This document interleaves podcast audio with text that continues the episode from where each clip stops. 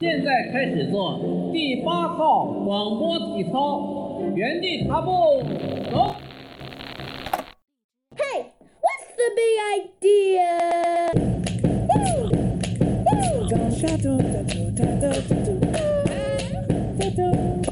Said sucking too hard on your lollipop, hey, love's gonna get you down. Girl, said sucking too hard on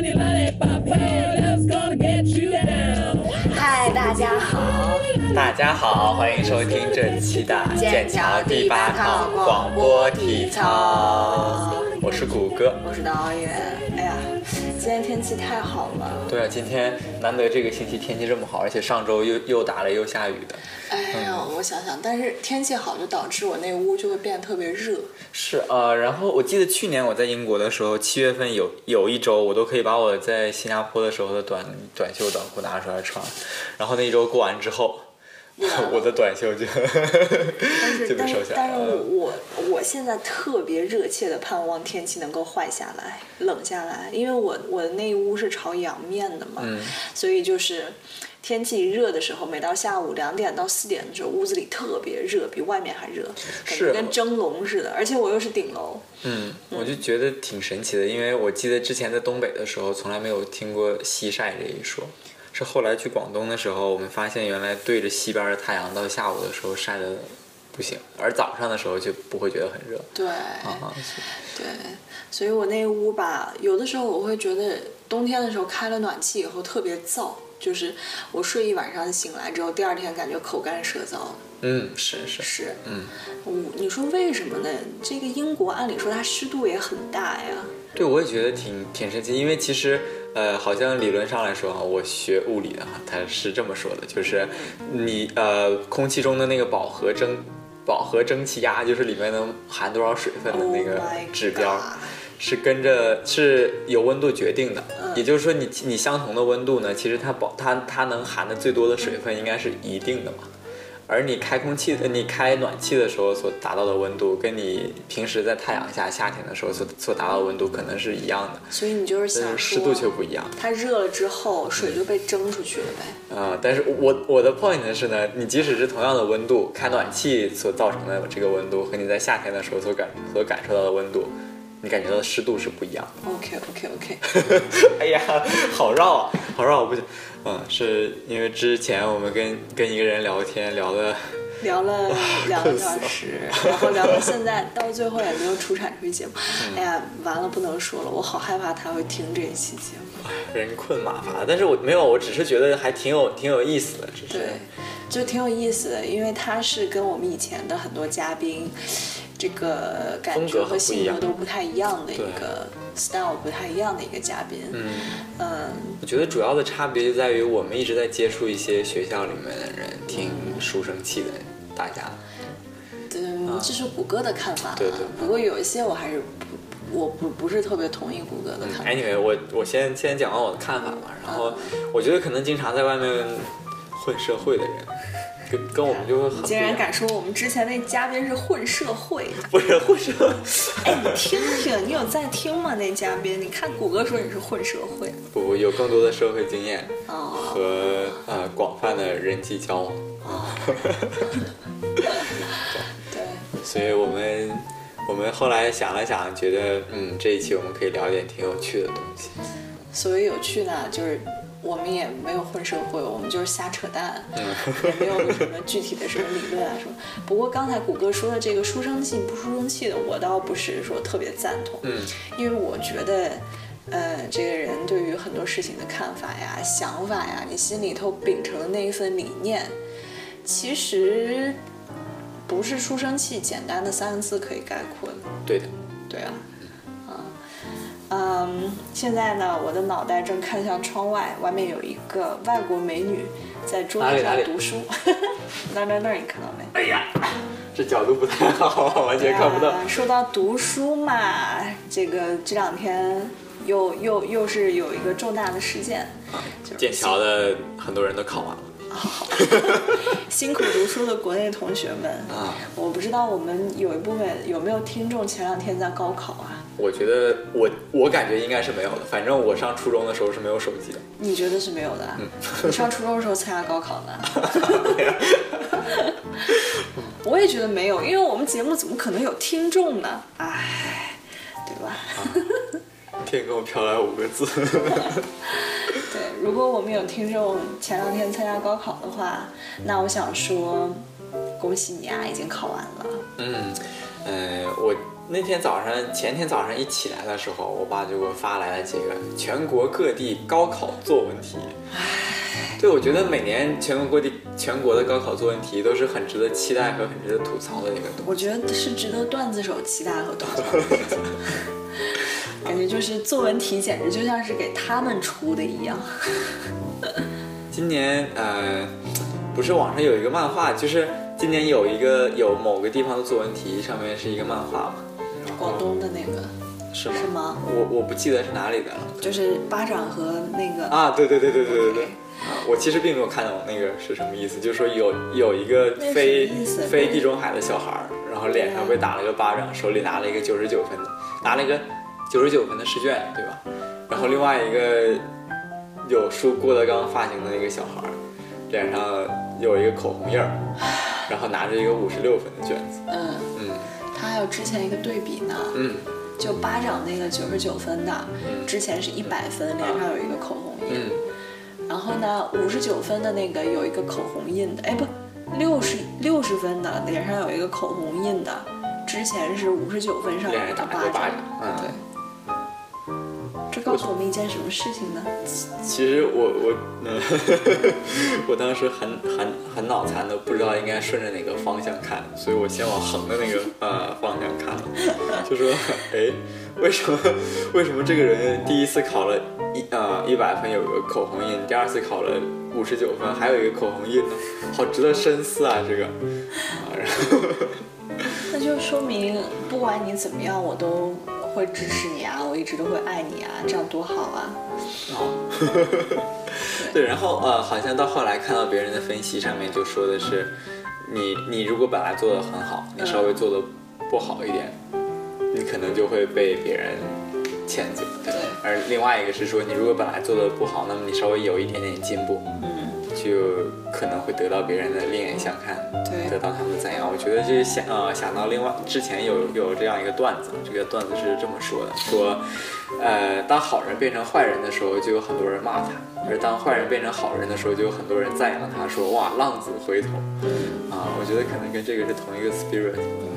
我觉得可能也跟那个什么，就是你对这件事情的期待值有多少，嗯或者对这件事的期待值有多高，嗯，就会影响到你最后对它结果的一个判断。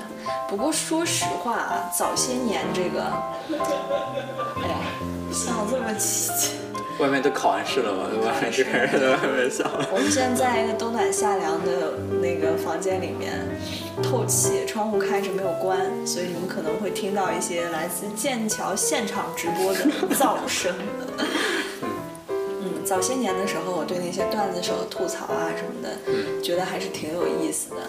但是，可能就像是最早期的时候，你五十九分也会给一个口红印一样。最早期的时候，我们对于幽默的理解，或者说对一件事情你觉得它是好笑的那个阈值变得比较低，所以有一些段子手出来吐槽一些事情的时候，你会觉得啊，好好笑啊，他怎么会想到这个点？但是后来呢，我会发现，随着一波又一波的段子手上来，随着你接触的这个东西或者看的一些东西越来越多、越来越杂了之后，你就在很难，或者说不太容易像以前一样被之前段子手的一些东西继续打动，对，就是我们的那个呃阈值。阀值越来越高，对我们所能感受到的快乐的那个那个线，嗯，不是感受开心的那个线越来越高。嗯，其实也不是说被逗乐还是不逗乐，嗯关键是有的时候，之前的时候我会觉得，当一个梗第一次出现的时候，你会觉得哎呀，真是很有趣啊，怎么怎么样。但是当现在以段子手或者说自黑这样的为标榜的段子手也好，明星也好，个人也好，越来越多了之后，你就会发现它变成了一个，唉因为。这个扎堆的人太多了，有的时候又会让你感觉到有些厌烦。对，而且一当很多人开始故意讲段子的时候，嗯，也会变得，呃，你你的这个笑话就不再是那么自然的，那么对 spontaneous 的一个。所以，所以你说在这个世界上生活得有多难呀？想逗人家笑，还得想出十八般武艺，因为大家这个笑不笑的这个事情都是会不断的进化的。我觉得，好吧，之前呢有这样有这样一篇文章，嗯，讲的是说呢，呃，A 片害了一代人。那什么是 A 片呀？有没有 B 片、C 片啊？我也不太了解呢。哦，嗯，对，就是讲一当这个当很多，就比如说我们之前是觉得笑话这个东西是一个挺挺少的、挺少见的，因为毕竟没有媒体的时候，大家也很少能看到笑话。嗯，我记得我小时候特别喜欢看那个《青年文摘》里面有一个笑话专栏，嗯。有一个笑话专栏。嗯对而而到后来当，当段子变得很多的时候，当很多人帮你把段子都变成一个合集的时候，它像一个机器一样，在量产一些所谓的幽默什么的。嗯，对，我觉得这个就跟那篇文章里面讲的 A 片害了一代人是很是很像的一件事。A 片怎么害了一代人？你倒是说清楚。就是当每个人都习惯于这个东西的时候，当每个人都觉得这个东西很呃 accessible 的时候，它变得没有那么珍贵了。每一个女朋友的技术都有那么好，是吗？什么是技术啊？大概技术就是 technical 啊，就是 technique 呀、科技是人类进步的发展啊。哦，对，原来是这样。那我们来说说高考数学吧，大概。高考数学，哎，这一次我还真的没有特别关注高考这个梗。嗯，哎呀，怎么说呢？我现在高考完了也有，也有那么几好没有，才一天。你昨天刚刚小，你不是你前天刚刚小学毕业嘛？大啦好了，前天啦，好吗？好好好。嗯然后刚高考完了那几年，每次都挺乐意看之前那些吐槽的，嗯，觉得哎呀，这个是吧？你们又去高考啦，老子不用高考 开心啊！看你们这些人受折磨。但是又经历了。一些事情以后，过了一些年以后，你会发现生活当中你又变得，你又有了新的，你需要去有的时候去烦恼一下或者去思考一下的东西，而不单单是高考。但是呢，我觉得有有这么一句话讲得好，只要学呃只要学校想，只要学校选得好，年年期末像高考。OK，你 继续。好吧，所以就是我觉得其实挺多人说那个鸡汤也是有一定道理的。嗯就是有一件事情，当你面对它的时候，你觉得特别困难，或者说觉得这个事情，哎呀，我怎么就迈不过这个坎儿呢？我怎么就没有办法解决它呢？我为什么这么弱鸡？我为什么这么弱小？我为什么不能克服它？但是事实上是，可能真的过了那么两三年以后，你再回头看它的时候，又觉得还是挺不值得一提的。嗯，是的，是的，我就，呃，我还记得，因为我的我因为在新加坡的高考没有像中国那么严，没有没有那么节奏那么快，嗯，呃，我就觉得回想一下，当时自己费了那么大劲学的化学，为什么现在回过头来一看，好像挺容易的样子，感觉，嗯，是嗯，可能也也有一部分是当局者迷吧，对，也有一部分是它已经成为了你现在生活中的一部分了。当你学会了怎么样去解决它的时候，你才会觉得它很容易。是。嗯，对，我觉得你那句话说的特别对。你觉得他，你回头回过头来看他云淡风轻的时候，有一部分原因是因为你已经迈过了那个坎儿，你已经确实解决它了，嗯你已经解决过一遍的东西，你再回头看，当然还容易。嗯还有一部分原因就是，你把这个是痛苦已经忘掉了，因为你没有身在那个痛苦当中，你没有日夜经受一件事情对你的压迫或者是折磨。，啊对，这是一个长呃，是一个长时间的呃 build up。对啊对所以你已经把之前的那种痛苦已经忘掉了。嗯还有一种可能性就是在之前你迈这个坎儿的时候，你彻底没迈过去。对，然后就，然后就跌到了这个坑里面，一种痛苦的循环。嗯，怎么说呢？就是人生当中，你遇到一个坎儿，你能保证所有的人都能迈过去吗？但是我觉得迈不过去的人总想办法绕过去，就想想一些别的出路就走。嗯，哦，也是哈。所以呃，所以如果要按你这个说法的话，迈迈迈得过去，迈不过去，其实是一个相对值，看你怎么定义，怎么克服这个困难，是吧？我是觉得，你除了这个困难之外，前面还是有困难的嘛。你总要你你总会在某个困难上面挺住，然后换再换一条 path。嗯，比如说，可能我中考的时候有很多同学，哎没有，中考的时候可能就有很多呃人就没有办法接着上普通高中，他要转去职业高中。然后高考的时候可能没有办法去上重点大学，又要上一上呃一本二本，是这么说的吗？嗯啊，对，我觉得就是呃，他你你在这条 path 上面总会有有一些别的 path 把没有办法越过这个坎儿的人啊、分流出去。啊，所以并不代表其实就我觉得无论是谁人呃人生路上总会走到某一个走到某一个点的时候被分出去对。啊。哎，我觉得，呃，其实你刚你刚刚说的这个跟我想说的不是特别矛盾。嗯我刚刚想说的就是，我我刚开始对于跨不跨过这个坎儿的定义还是有点狭隘。嗯我想的跨不过这个坎儿，我想的是你能不能够把你面前这个事情解决掉嗯而不是说你换一条路也算跨过这个坎儿。所以我会说，可能我们对怎么迈过这个坎儿的定义不太一样。嗯。嗯对，所以嗯，就像我觉得，哎呀，挺有挺有趣的，因为其实我们现在在回想的时候，觉得我们当时的那些困难都是小事儿，都不呃都不值得一提。但是当你有当你过去了以后，你才能回头，你才能笑傲江湖呀。但是我我感觉是这样，每当我这样放出大话的时候，别人再让我回去做一道高中的化呃高中的化学题，我还是做不出来。立马能，打回原形。对啊，可能就是因为这些困难，当时在那个时候在我们面前是非常的具体的、非常具象的，我们一定要解决它才可以。对，而现在，当我们没有这个困难在我们面前的时候，我们就可以说大话了。我已经解决过一次了，我肯定可以再解决掉了。这个这个这个困难好容易，好不值得一提啊。哎，所以嘛，大家听一下那个已经高考完的同学们，其实其实我们就是想说，嗯，你看现在你们高考完了，或者是你们将要高考的时候，你们现在人生是某一个状态，嗯，比如说吧，我们就理科生思维，假设它是一个二维平面，你现在你现在的 x 和 y，我不知道你们数学老师会怎么说 x 和 y，嗯新加坡老师怎么说 x 和 y？x o y 啊，对，就是我发现各地的数学老师都会有不同的说 x 和 y 的方法。比如说我那时候大学室友就给我模仿他们高中老师、嗯，x 和 y，他他是河南人，我感觉。反正就就超搞笑。哎，不管怎样。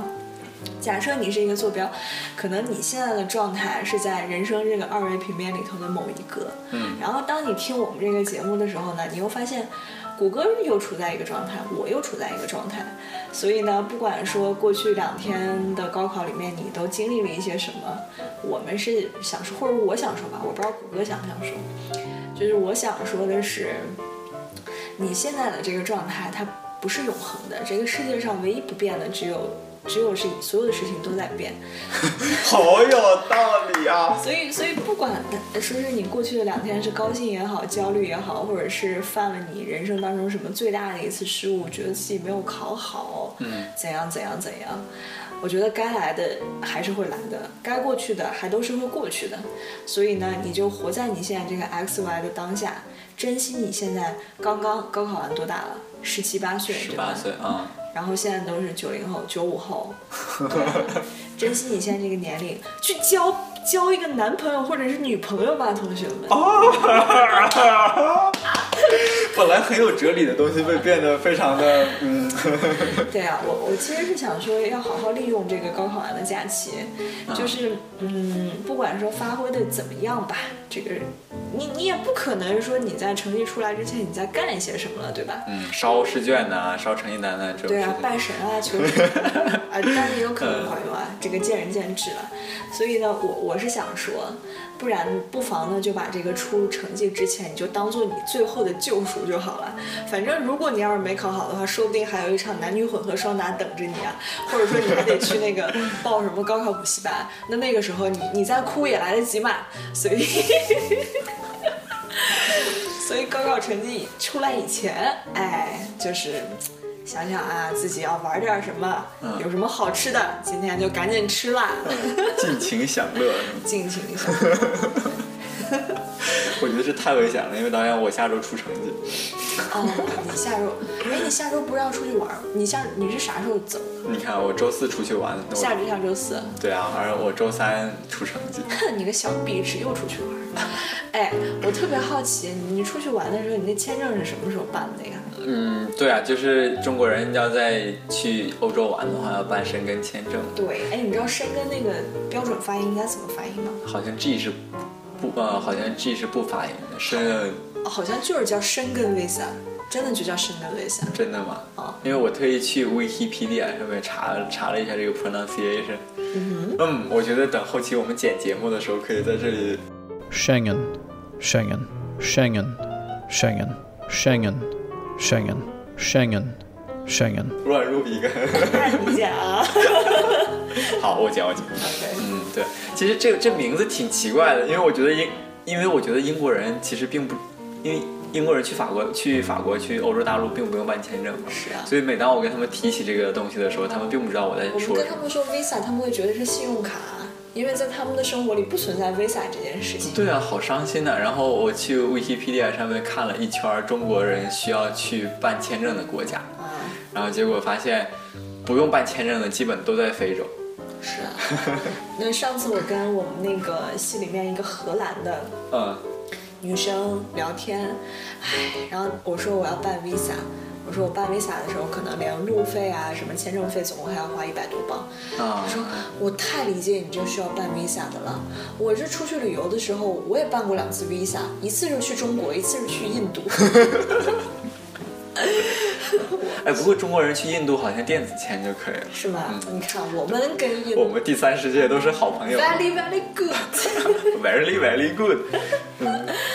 嗯，那那那，所以说生根到底怎么发音啊？嗯，不是，之前可能已经乱入了一段音频，我们，这个先放下不说。它好像是在荷兰周围的某个地方的一个小镇叫申根。对，因为我觉得这个好像不是一个英语单词。对对，可能是欧洲某个国家的语言，然后他们在那个小镇，那个那个就是我去 Wikipedia 上面搜呃申根这个这个名字，嗯，它最开始就就会就会告诉你这是那个 town，然后那个 town 出呃出名的就出就出名在了这个申根协议上面，哦，就欧盟很多成员国和非欧盟的一些成员国啊、一起签了这个协议，然后说大家可以共用同样的 visa，然后呃那个叫什么欧欧洲开放呃欧洲自由边界啊什么东西的那个那样的一个非常牛逼的口号啊所以说你到底是什么时候办的签证啊？你啊很久很久以前，你不是还要考试吗？你不还要复习吗？你怎么抽时间去办？就在我就就在我特别忙的时候要去伦敦的那个捷克大使馆，所以你抽了一天过去的。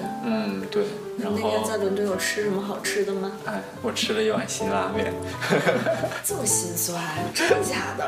呃，在那个，因为那个地方是在火车站边上，然后哪在个火车站 Victoria，Victoria，哎，不是，不是 Victoria，Liverpool Street，Liverpool Street，OK 啊，Liverpool Street 在伦敦东边啊，嗯就在那个火车站边上，然后火车站边上有一个很大的写字楼一样的地方，哎，那捷克大使馆不是被那个什么 VFS 收编的那个？嗯，有有很多国家不是都委托给第三方要办？对，我觉得这个公司挺有趣的，我就在想，为什么这个公司能拢下来所有欧盟签证的这个、对啊，我也觉这个生意。而且呃，英国在中国办呃中国人要去英国的那个旅游签证、学生签证都是在一中国的 VFS 委托他们办的。对啊，呃，这是个什么东西？就是有他们那边有个前台嘛，然后还可以，他们那边负责收材料，负责检验材料，负责帮你排排编号啊什么的，负责那个申请表之类的东西啊，然后最后把所有东西收齐了，把照片该照的照了，指纹该扫的扫了，然后对，其实一句话概括就是，这个机构它不是大使馆本身，它不是大使馆本人，它是大使馆雇的一个小弟，先帮你把这个材料审了，看你合不合格，免去了一些麻烦，嗯。然后这个东西把它审好了，这个机构审好了之后，交给大使馆。对，交给大使馆。然后大使馆再负责给你签证，帮你盖章，嗯啊，在所以那个捷克哦，捷克也是被收在 VFS 里面的。呃我觉得是杰克把东西外包给了哦 VFS，、所以杰克应该更大一点，而 VFS 应该更更小一点的感觉。那个嗯哦，VFS 搬过一次家，好像现在确实是离那个 Liverpool Street 呃，德国啊，Belgium 啊，布鲁塞尔，呃，Belgium 的，好好，呃，这种就是比利时。比利时，然后奥地利好像都在那个我问你，奥地利的英文怎么说？Austria。对，因为我我之前经常把它跟呃 Australia 分不开。我 听说那个奥地利本地人会吐槽，说嗯。是是的，我们这里没有袋鼠，是的，哦。他们会在那个纪念品纪念品商店挂一个横幅说 No kangaroo，No kangaroo here，还有 No koala bear here。对我之前呃第一次看到 Au Austria 的时候，我还以为是 Australia，哦，嗯，那是很久很久以前刚学英文的时候。所以你过一段时间要去布拉格广场上喂鸽子了，是吗？这是什么梗啊？就蔡依林有首歌啊啊，叫《布拉格广场》。哎，这我记得之前我们给小王隔壁小王碎碎念的那一期，哦我们在同一个同一个地方，然后就就讲起来，他好像说布拉格的广场上根本没有水池，是吗？对，没有许愿池。哦，没有没有许愿池 你这一次去了可以亲眼看一看。我觉得谷歌出去玩，其实我还蛮开心的，因为他回来以后，我们又可以给大家分享一下他出去呃玩的时候一些很有意思的事情。嗯，我觉得我对去东欧的国家还是挺挺期待的，因为我第一次听布拉格就是在历史课本上，嗯，呃，苏联解体后的什么东欧吧，什么东欧政东欧政治巨变，然后在下面的第一章就是布拉格之春，然后那个上面就是呃两个苏联的坦克开过布拉格中心特别宽的一条啊、大街上面。其实我当时并没有认识到这个东西有多重要，但是是来了欧洲之后才知道，原来其实东欧和西欧有这么大的区别。嗯呃，无论从文化上、经济上还是政治上都很不一样。对，嗯，反正给我印象最深的是，所有很多东欧的人数学都很好。对，而且最早期的时候，苏联没有解体之前，那个时候最牛逼的一些科学家不都是苏联人吗？嗯，对，我觉得这可能跟苏联的那个训练训练体制有关吧，因为像呃苏联下面的小弟啊、中国啊、越南啊这一些，还有东欧的那些国家，就据英对据就据英讲英语的人跟我跟我反映，他们的数学都很好，啊、呃，就包括新呃新加坡人都会这么觉得。那我们回到那一碗辛拉面，那我还记得，你是你是当时你你约的是几点啊？当时办签证？因为我觉得大使馆特别讨厌他，他他像啊、呃捷克的那个呃 VFS 只能约上午的，就说我必须要翘课去，我最喜欢约上午的啦。因为就能翘课去了。不是我我也没有课啊，我喜欢约上午，就是我觉得上午我把事情都办完了，下午就能好好吃一碗辛拉面。中午我就可以去找一家我喜欢吃的馆子，哦随便吃点什么东西。下午还可以自己安排，比如说我去逛一个博物馆啦。逛个许愿池啊这种。什么是？你觉得我是那种小清新的人吗？那你叫我去逛许愿池？就我可以自己安排去逛一个博物馆啊，或者去看一个戏啊什么的。这样的话，去伦敦的一天也不算浪费嘛。我觉得挺有趣的，因为在我来英国之前，我一直以为呃伦敦在在剑桥边上，直到我来了之后才发现，哦，去伦敦确实在边上。我我来了之后才发现去伦敦好费劲啊。你觉得费劲？我觉得还挺简单的哎。就是我觉得，因为作为一个宅男，我特别喜欢待在待在剑桥，因为嗯，本来以为剑桥也说也是一个挺挺发达的地方，哦呃因为在来剑桥之前，我在新加坡待了挺长时间的，然后哦，觉得，所以你觉得哦对，因为新加坡是一个太方便的地方，而且特别的呃 com 特别的集约集约对，啊、你想要的东西在你周围都能找到。是是是。啊，所以来了剑桥，发现吃一碗 proper 的辛拉面都没有地方，所以觉得挺可惜的。嗯，辛拉面到底是什么啊？哦，没有，就是是就是一家日本店，嗯，就这家日本店叫叫什么？我其实并不清楚。所以辛拉面不是韩国料理啊？哦，没有没有，辛拉面是的，但是我只是说我去吃了一碗日本拉面。但是它不是辛拉面。嗯，是是是，竟然欺不骗我是辛拉面，不是辛拉面，嗯我心心念念的拉面，那个那个这是辛拉面那个日。本拉面好吃吗？呃，因为他在 China Town 也有一家，然后刚好在那家大使馆边上也开了一家。还还有连 China Town 还有那个日本拉面连锁店啊，呃，不知道。对，它叫烧烧烧什么鬼的，反正我我是不是上面挂一个有点蓝黑色还是黑色的那个旗子？好像是吧？我觉得每嗯，是不是每家店都挂？然后，呃，我我这次去挺挺有趣的，发现是每个客人进门的时候，他会在那个上面敲鼓，啊？就是就像那个呃太鼓达人的那样的一个、一个竖着的一个鼓，然后他在上面敲呃敲三下，非常非常用力的敲三下。我觉得可能是跟店员说，嗯，又有客人来了，太开心了。嗯哎呀，那那家店味道怎么样？我觉得那店里面没有什么味道，还挺好的。我我后来我是说面，嗯我后来我后来让你去舔桌子。呃，我后来想，我本来想说，嗯，这个我这么喜欢吃拉面，自己来研究一下应该怎么做。嗯嗯嗯。然后就发现原来，呃，日本拉面其实它那个汤底有很多种做法。对啊，它那个汤头是日本拉面里面最讲究的一个东西。嗯，对。然后好像我我反正我看到那个那个方子里面有有两种材料，第一种材料呃就是有两样材料，第一样材料就是我们可能想的豚骨汤嘛，里面放的豚骨。然后第二种材料就是它用昆布和一些呃，那个叫提鱼还是叫柿鱼啊？提呃用提鱼干做的一个啊、鱼鱼汤，里面放了昆呃昆昆布那些东西，就是海鲜类的东西，会让它会会给整个汤增鲜，然后最后再把这两样东西混在一起，变成我们最后喝的那个汤。然后我还有看到往里面放猪放猪蹄的，嗯所以所以最后出呃最后出来那个汤里面有很多油。嗯啊，对，所以，嗯，我才我才发现原来其实这个汤会有这么多讲究，而且我第一次见过把鱼汤跟肉汤混在一起的这种做 所以说你吃的那个到底好吃吗？啊，没有，我的 point 是我觉得还是新加坡的拉面比较好吃。哦，我还在想，如果好吃的话，下次我办签证的时候我也去吃一下。嗯，我觉得还还不错，我觉得在在英国整体水平算很还不是算很高的啊，只是我的 personal preference 是更喜欢新加坡的拉面。那刚才你说你那个食谱，你最后自己做出成功的拉面了吧？没有，但是我有好朋友试过用用猪用猪蹄跟呃跟骨汤混在一起做拉面，怎样？然后你知道我这个朋友他特别健康我认识吗？你应该认识 OK 我这朋友特别健呃特别健康，他在做完之后觉得哎这汤上好多油啊，我把这油喝了好像不太健康，然后直接把油就都过滤掉，哎呀，整一碗汤就跟那个什么呃山西刀削面的那个汤我汤底是是很像的，谁这么可爱？你用口型告诉我。就是腿腿特别细的那个，嗯。哦哦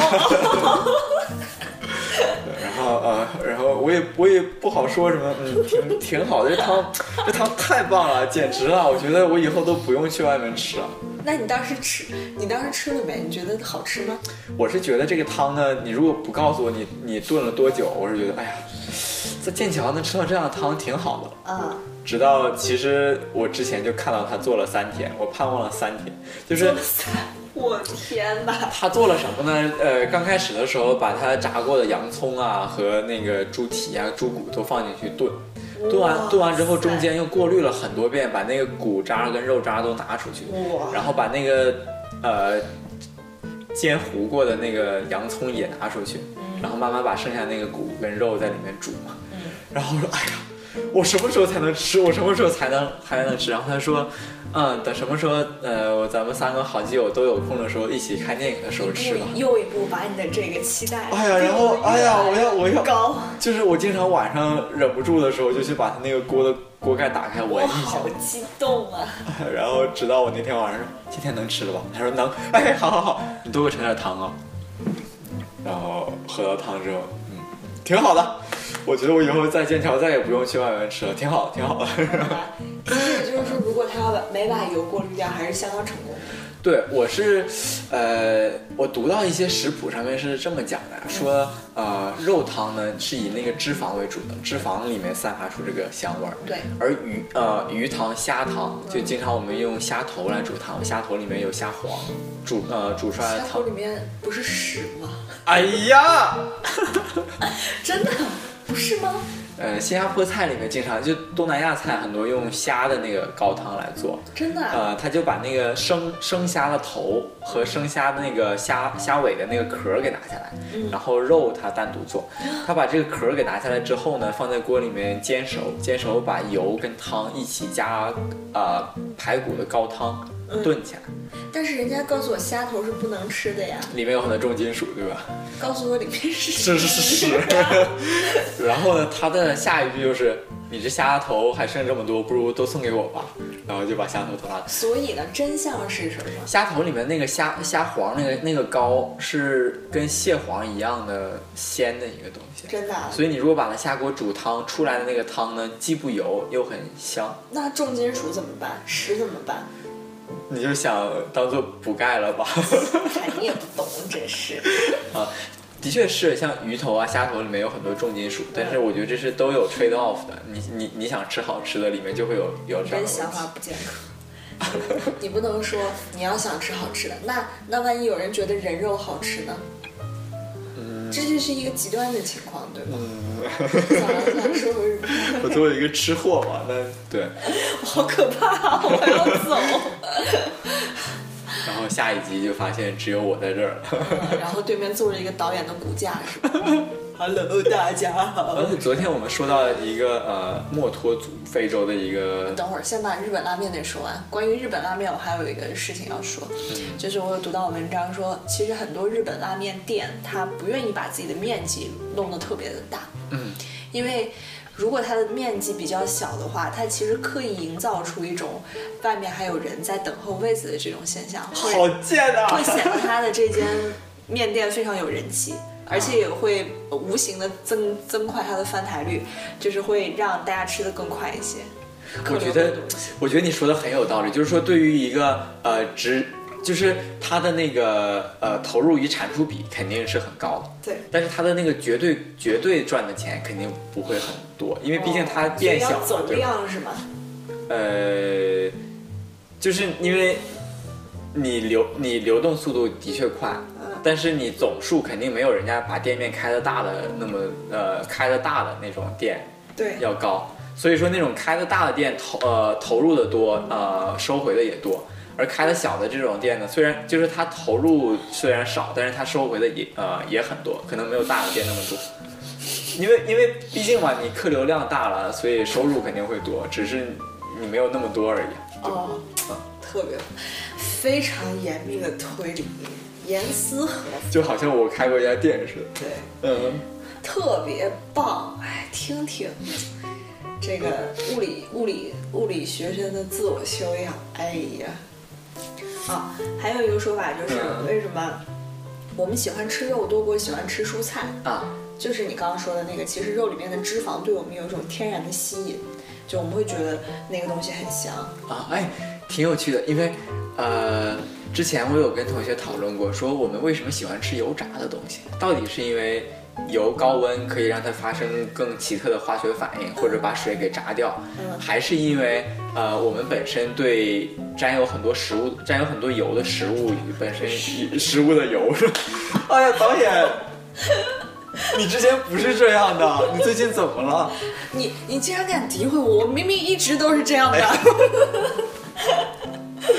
啊啊，然后直到后来我发现，原来有就是嗯，就有人来来分析说人的味觉是由怎么是怎么产生的。嗯，那人呃，我们酸甜苦辣咸，对吧？还有还有我之前日本人发现过的一种鲜味儿。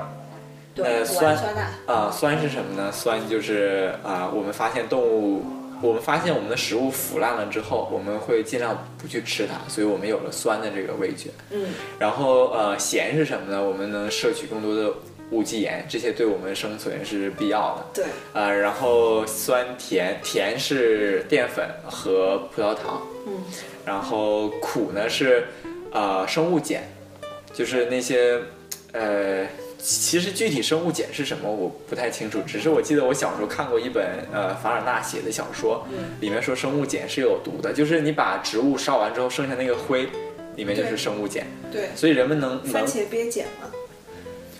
哇，导演儿，不是，你真的知道这四个字是什么意思吗？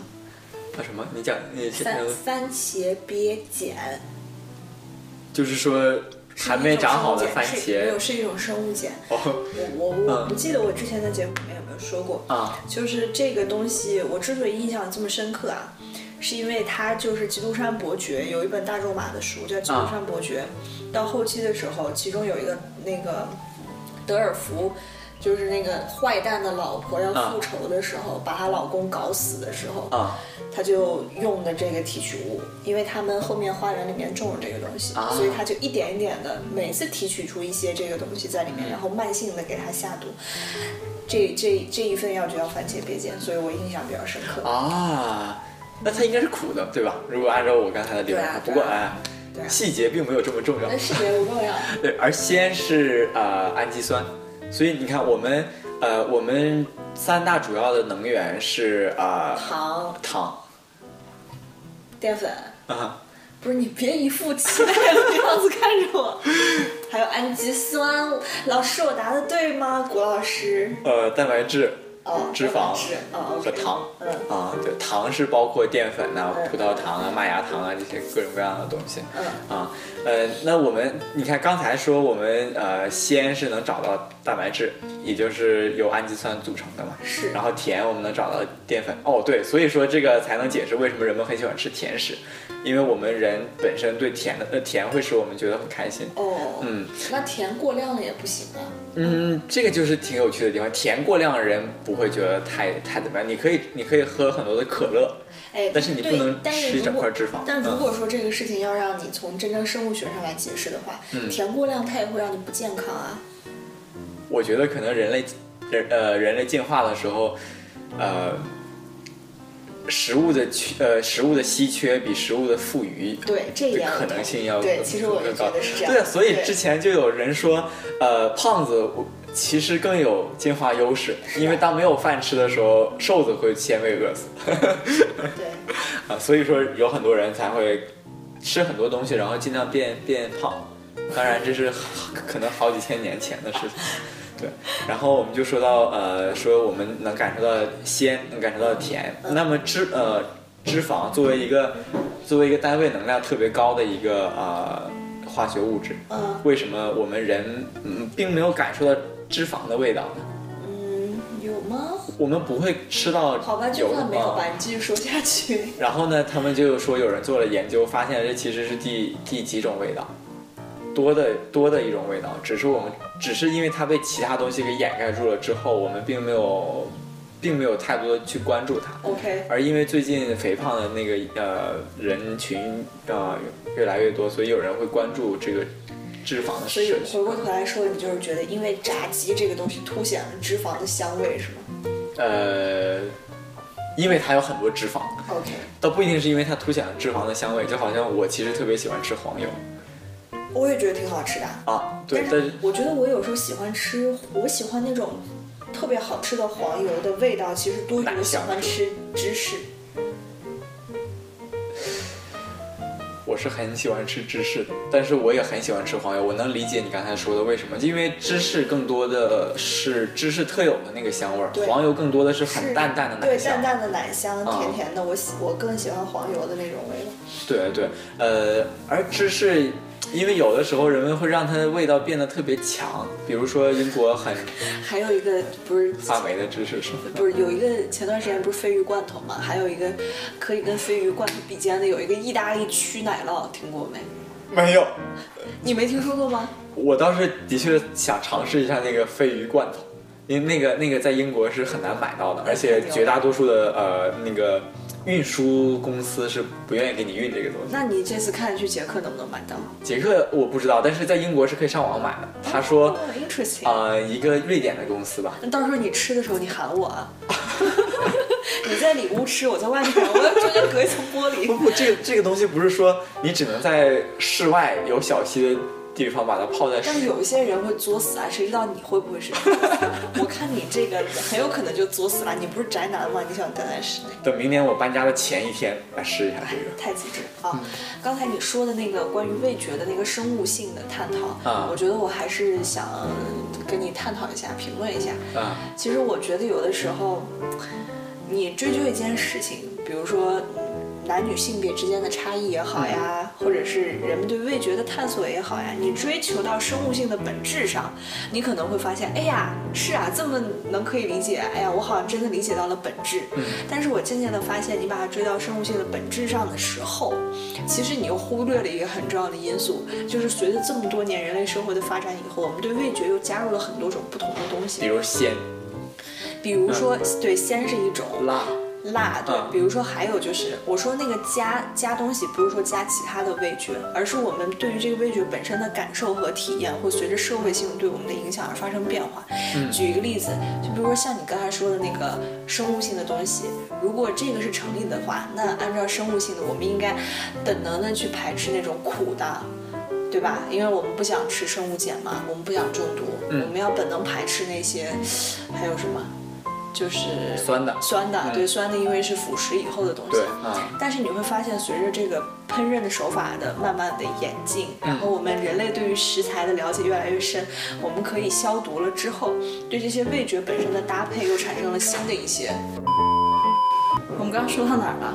啊，因为其呃其实中间有个人过来跟我们聊了一下刚，刚刚才那个应该会被剪掉是吧？嗯，对，刚才我们剪掉了一段是什么？因为刚才有一个外国姑娘进来，让要让我们离开一下，因为他们要在这个屋里开 party。嗯但实际上是这个屋其实是不可被 book 的，嗯然后他也没有很好的、很 polite 地跟我们说这件事情。对，所以我在我觉得我刚才一直在忍着要不要跟他吵架。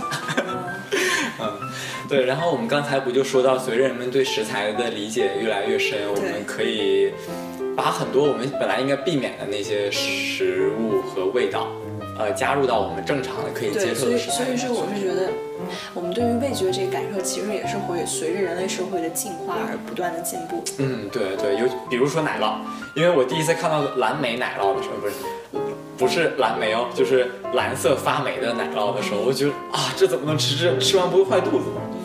然后我现在其实特呃特别喜欢吃这个东西。我刚刚被他们这么一教，我都忘了我要再说什么。感觉本来我们刚刚在聊得很开心，而且刚才那个女的她为什么那么气势汹汹啊？呃因为让人感觉很不开心因。为她壮，好吧，我觉得她应该能有我们两个人的重量加一起，我觉得应该能有对。，而且我觉得我刚才，我刚才哦，你看他们抬着那个箱子走远了，到别的地方去了。嗯，哦，我觉得，我真的觉得你刚刚说的是对的，他不应该问我们那个 question，因为他自己想订一个 party 的话，他没有提前去订，然后还问我们他提前半个小时可以去哪儿，这样很不好。对啊对啊，所以嗯 然后我觉得我刚才太 concentrate 在这个 podcast 本身，导致我刚刚英语说的都不是特别溜。我觉得主要是因为你不经常用英语来跟人吵架。哦，也是哈。呃，但而而像我，而像我这种动不动就跟人吵呃吵架的人，就经真的吗常会跟人吵架。真的吗？啊，没有没有，讲个笑话而已。对，因为其实，呃，我觉得很多很多时候太太 nice 了，反而会觉得自己被侵犯了。是的。所以，我在最后再分享一个故事吧，是我昨天晚上去跟人吃饭的时候。嗯，昨天晚上我去吃一个 formal 嘛，然后在 formal 最后吃到最后的时候，我们会有一个水果的那个单元。在吃水果的时候，我对面坐了一个美国的女老师，按照她自己的说法是，她是约翰霍普金斯大学就是某一个音乐系还是哪边，呃的教授，她马上就要退休了，然后。他退休的话，他刚好这一年是那个 sabbatical year，就是他这一年刚好休假，所以他来剑桥访学。昨天的时候，我就觉得我在跟他聊天的时候，我就太 nice 了，嗯，以至于到后来，其实我很不愿意继续跟他聊。举一个特别明显的例子，就是他我问到说是我说你的这个学生里面有没有什么 Chinese student 呀，或者是 student from Asia 呀什么的。他当时跟我说我们有很多的韩国学生，但是我发现你们这些亚洲学生有一个特点，就是不管老师说什么，你们都会说 say yes。但是其实我们美国的教育是，我们要让你知道你会有对教授说 no 的权利，你对教授说 no，我们才觉得有继续跟你进一步讨论的这个空间。然后他说，所以呢，我在每次开课的时候，头几周我都不会讨论一些什么正常的内容，我就要让大家一起说，你们要一起 say no say no，我说什么你要大声的 loudly 的 say no 什么的，并且以此为自豪。嗯后来呢，我说，嗯，我们在这边说 yes，可能并不代表我们就容易屈服，或者是我们就是被驯化怎么样？可能在我们的 culture 里，这只是一种表现我们礼貌的方式。嗯。然后他说：“是的，我理解这是你们的 culture，但是你们在美国，我就要教你美国的方法，是不是挺霸道的？而且更有意思的是，当时呃，我说那你来英国这个待了小半年之后，呃，不是待了一年之后，你对英国的教育体系跟美国教育体系的区别，你又怎么看？当时他用了一个很有意思的描述，他就说。”嗯，英国的学生怎么说呢？我觉得英国的学生有时候更愿意去说教授想让他们说的话吧。但是你再反过来一想的话，那这不也是 say yes 的意思吗？教授给他们说了什么，他们愿意去说教授希望他们说的那个话，那不也是对教授 say yes 吗？但是在他的那个体话语体系里面，他就认为英国学生 somehow 就比我们这些 Asia 或者是一些 Chinese 学生是怎么样，是是，所以说说到这边的时候，我就不是很开心，然后也不想继续再跟他聊下去。我觉得美国人挺好玩的。且呃前大前天的时候，我看了一个电影，这个电影叫啊、叫 Spotlight，嗯讲的是呃一个，因为在 Boston 有很多的那个基督教会，呃天主教会吧。哎，我也不太分得清他们那个各个支派。然后呃，里面有很多神父强奸了，呃，就是小孩儿，而而这件这件事情呢，被宗教很庞大的势力给压下去了。嗯但但重点并不并不在这个，而在于我发现里面很很呃里面很多人他们的关系，就是我觉得嗯在那个电影是挺明显的突是挺挺凸显美国人与人之间关系的一个一个一个电影吧。嗯我觉得那个里面的人其实讲话都挺都挺不客气。嗯嗯，比如说他会直接跟你说这件事情我就是干不了，你愿意去找谁找谁。我觉得这种话其实我们应该都是会留到最后才说的，而他们可以马上直接就说出这种话来。我觉得我当时挺惊讶，然后我跟我旁边的朋友讨论，他说其实是的，因为有很呃而而且另外一个例子就是啊、有很多人可能被导师骂的。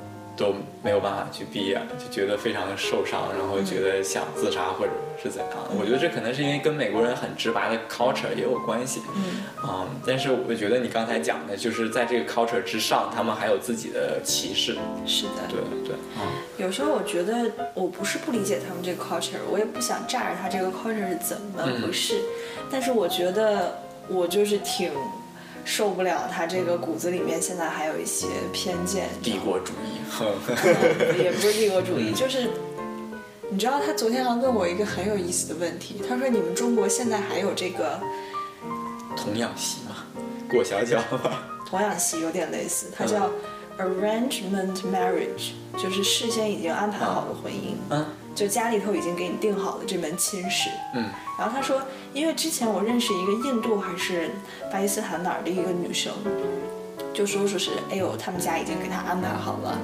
这个回去要结婚，她自己还挺开心的，什么什么的。嗯然后我说，这个 marriage 我们可能有吧？多久以前？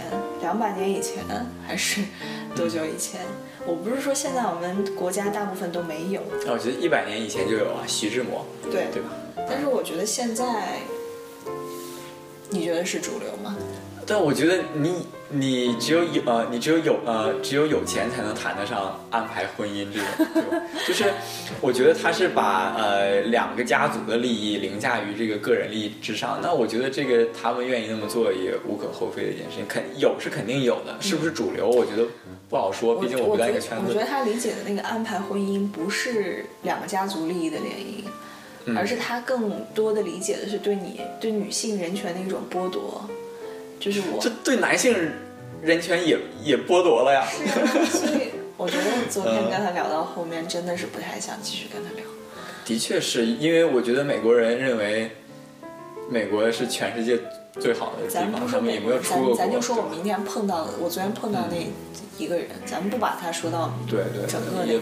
也不好说这个事情。对我只是吐呃吐槽一下，有别人在吐槽，觉得美国人其实很多人并没有出过国。是的，是的，嗯，我觉得也挺正常的，就好像可能中国人都感觉，就是可能中国很多没有出过国的人，也对美国、对英国、对于之前这些侵略者们，嗯，有一定的的的 stereotype。而正因为他没有出去看过，他没有办法很好的获得这方面的信息。嗯，那我们并没有办法榨着他，我们只能就是我们我们并不能说说人家怎么样，那就就是因为你没有看过嘛，反而我们应该抱着同情的心理去看着才对。对，所以我就我也就是说一下昨天遇到这个事，有的时候明明就是你还挺高兴的，然后你会突然遇到这么几个人啊，然后大放厥词，觉得自己很了不起啊，然后对你的这个生活方式啊，或者是对一些什么东西做出一些批判，我觉得还是挺莫名其妙的。嗯，我，哎，可能还是因为他们没有出去见过。如果他们真的见过了，我觉得这个世界是很多样的。如果你当你还没有见过的时候，你的确可以很，啊、很很单纯的把把某些事情、某些地方、某些人想成是那个样子是。但是当你真正去见了之后，你就你才会觉得原来这个是很是很复杂的，没有办法概括的一个东西。所以我觉得，我刚刚在想，我说我们这一期节目要叫个什么名字？嗯我想好了。刚才你这么一说，我觉得其实我们从刚开始对于高考的讨论，到中间讨论了一些什么拉面呀，然后那个朋友把故意把那个脂肪倒掉呀，包括到最后讨论这件事。然后包括中间的时候，他非常有一个要开 party 的 girl 非常不礼貌的打断了我们。我觉得其实都可以概括在一个主题下面，就是参差多态才是生活的本源。哇，嗯，其实我我觉得你说的跟我，因为我刚开始除了讲想讲高考数学、高高考语文之外，我还想说说高考数学和高考语文，嗯。这所有高考卷子很有特点的一个地方。OK，就是我们一直在说，其实高考很多是教我们僵化的去答题，嗯。呃，但是这个可能已经不是最近几几年的主流了，但至少之前在我去新加坡之前，还是很多人这么说的。嗯而很好玩的事情是，其实我们的作文是很发散性的，我们数学里面有很多题目的解法也是很发散性的，反就是你你在你在国内可能高考反而就是在高考的这个过程中，反而你你你你你需要动很多脑子，你需要有很有很多有创造力的想的想法啊、才能把这个卷子答好。对，你就想说应试其实是表象，但事实上它里面还掩藏了很多可能性。而我感觉是我在 A level 的考试上是老师教我的什么，只要我学会了，我就可以原封不动的在考试中把它写下来。哦哦，就它的确，还挺讽刺的哈。对，就我觉得，的确，他考试并并并不是他们所强调的东西。是，你学到的东西才重要啊，你发散思维才重要。但但最后弄的考试，还是在以那个形式来进行。所以我觉得在剑桥，嗯、可能刚才那个美国老师总结的也挺有道理，大家都会想教授想让你说的东西，嗯，但你这样说才能拿分呢，要不然我应该怎么办？对，嗯，所以我这次考完试之后就是这样的感觉。你如果把老师教的东西都学会了，其实你可以不用怎么思考就把卷子做完。嗯，对，嗯就是所以就是，OK，因为我现在一直在看窗外这帮人什么时候会上来。那我我们千万不要走。所以我觉得我们要是再被他们打断一下的话，节目的整个的完整性就会又差一些思维。的完整性也，嗯，嗯，对，而且刚才那个人进来搅了这么一棍子之后，我也觉得就是觉得他很讨厌。嗯，那我们这期节目，那这期这样吧，他们那些 party 来了没有啊？我也不知道，我感觉有有一大波人在往这边走，嗯，嗯，怎么感觉有有一有一大波僵尸要过来了？真的就跟僵尸一样，真讨厌。好啦，那这一期就到这里结束了。啊高考完的同学们，记得啊，要开始享受这个，享受人生，尤其是分数没出来之前，出去混混社会。对，千万不不是混社会，千万千万别憋着，就是想吃点什么赶紧吃，成绩出来以后不一定吃得上。好吧，那这一期这样啦，下期再见喽，拜拜。拜 Living